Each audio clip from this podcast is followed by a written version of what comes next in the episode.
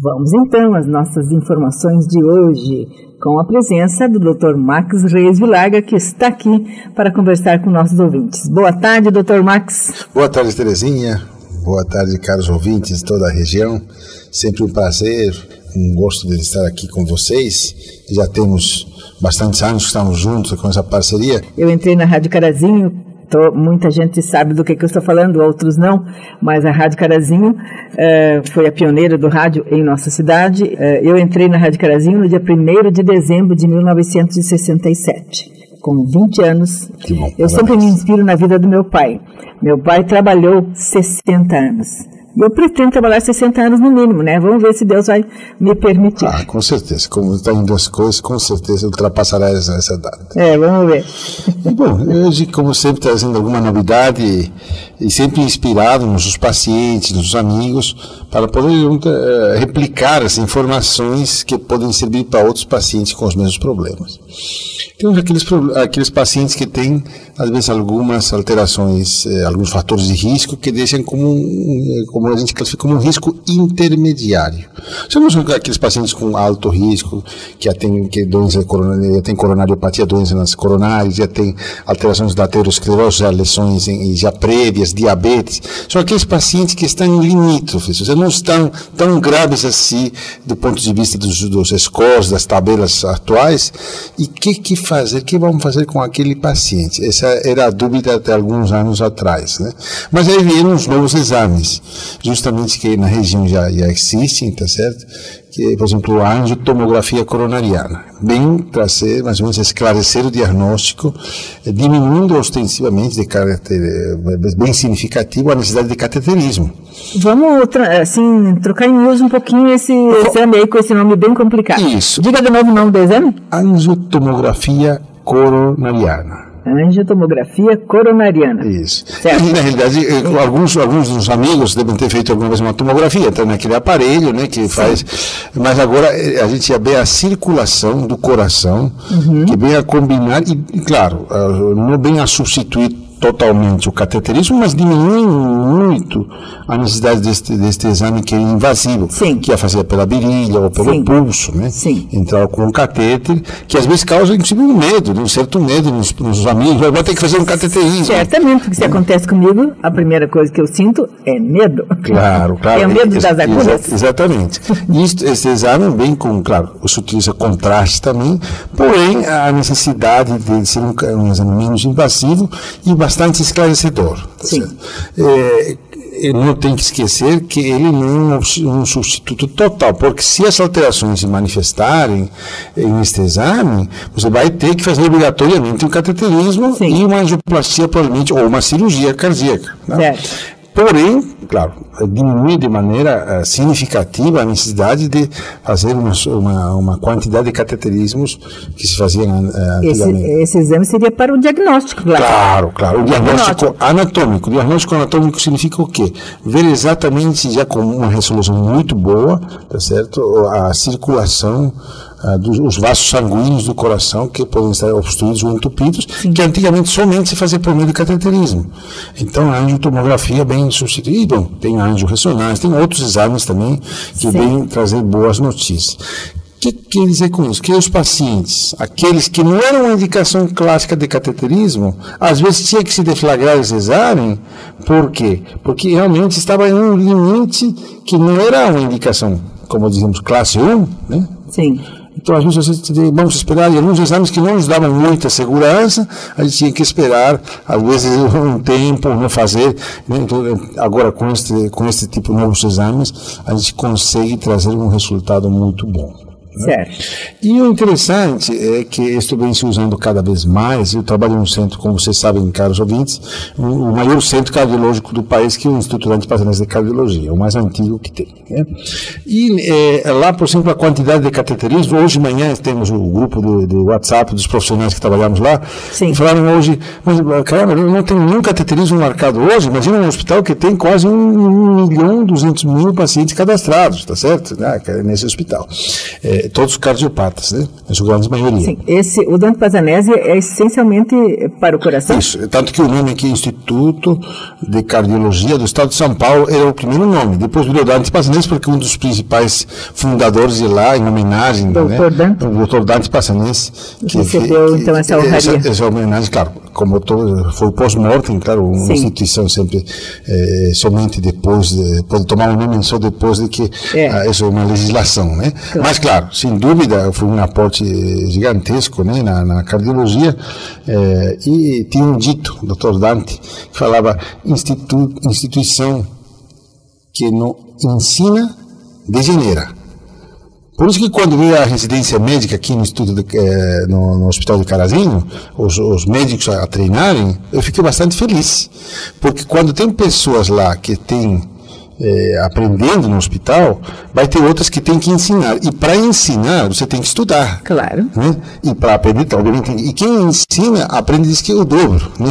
tem que ensinar e reafirma o seu conhecimento. Então, foi um grande aporte para os profissionais aqui, do, do, do é, muitos, muitos competentes, muitos professores competentes na região.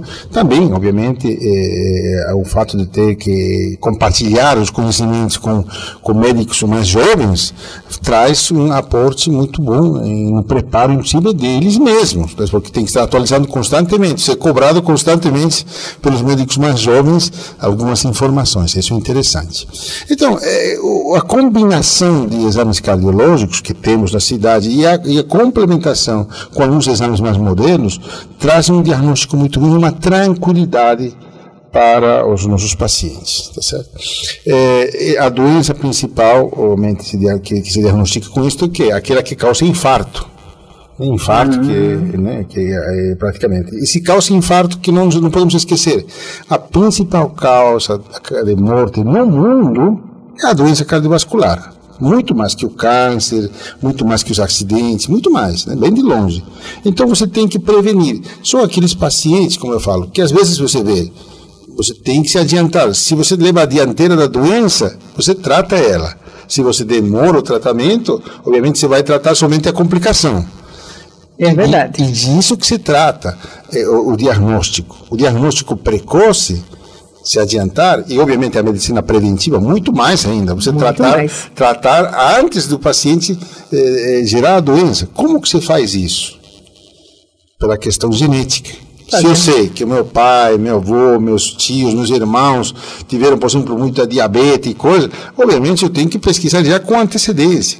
Olha, no consultório, Terezinha, acontece uma coisa interessante. A gente termina atendendo nesses anos famílias inteiras né? Sim. Geralmente veio, a, veio a, por exemplo, a mãe, a avó, que foi atender, e depois de pronto termina atendendo os filhos, e às vezes os netos, e às vezes os, os bisnetos. Veja, temos detectado em problemas de colesterol, de diabetes, às vezes em crianças. Pois é.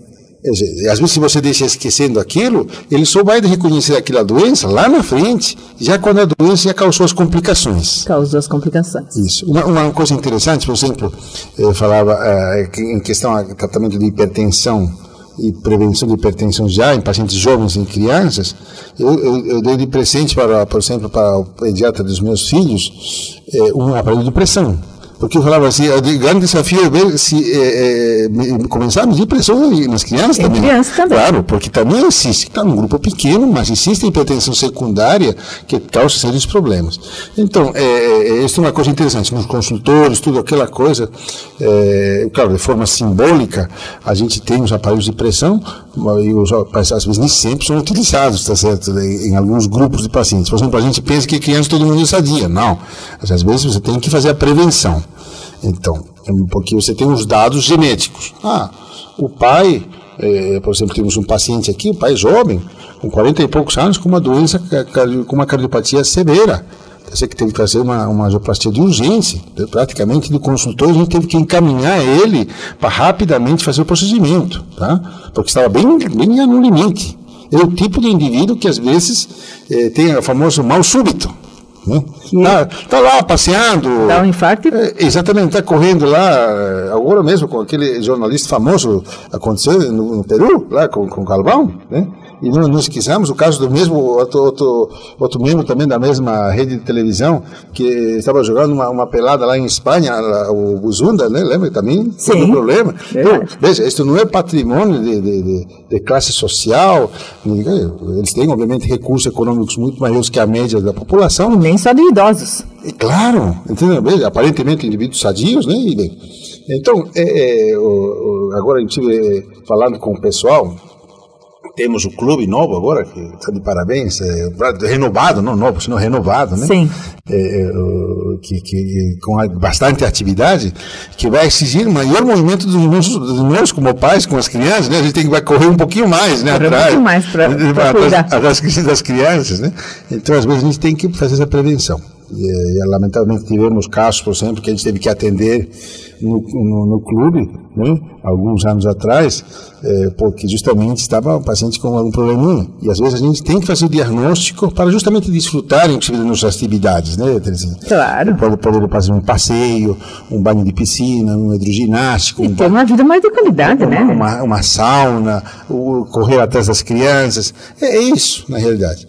Então, e, e esse mal súbito acontece nisso, nessas atividades, quando você está justamente nas atividades corriqueiras. É verdade. Então, com este aporte, eu quero dizer, a prevenção é importante, se adiantar a doença é importante. Por isso o check-up, né? Exatamente. O check-up e os exames cada vez estão mais aprimorados, nos permitem fazer o diagnóstico precoce, não esperando o momento já de ir a tratar a doença. Claro. O efeito tardio.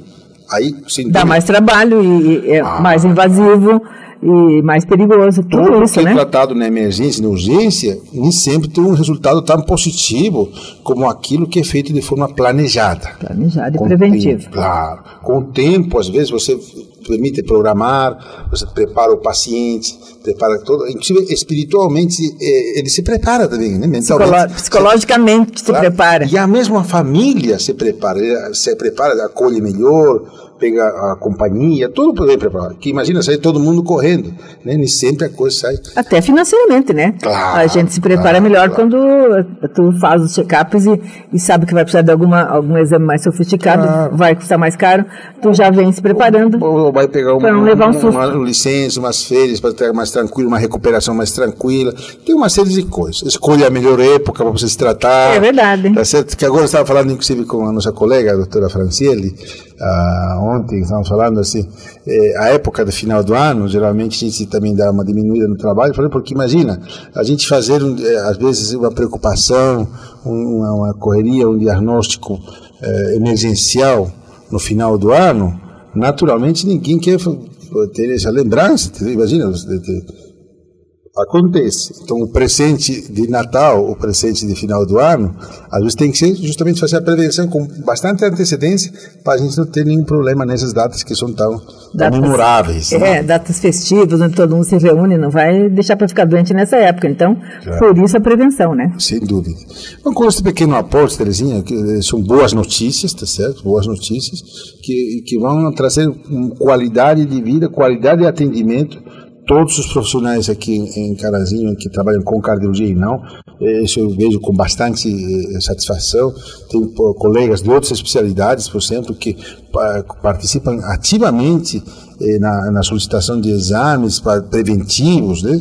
diversos profissionais que realmente vêm a, a cuidar de, de, uma, de uma comunidade para que justamente tenha uma qualidade de vida e um envelhecimento com qualidade. Também. Sim, até porque a expectativa de vida está aumentando e os cuidados também, né? Não é a de graça que vai aumentar a expectativa de vida do brasileiro. Tu falou uma coisa de expectativa de vida, não de sobrevida. É, de vida, não porque de sobrevida. Uma coisa é viver e outra coisa é sobreviver. É, sobreviver não adianta nada, acho é, que nem vale a pena. Exatamente. A gente, enquanto está vivo, vivo quer ter vida. Certo. E vida, isso vamos nos tratar e, frequentar direitinho nossos médicos ah, de confiança sim. para a, pre, a prevenção e, e, e, os cuidados uh, que são recomendáveis. Sem dúvida, Terezinha. Obrigado, doutor Max. Mais uma vez, assim, é uma satisfação recebê-lo aqui.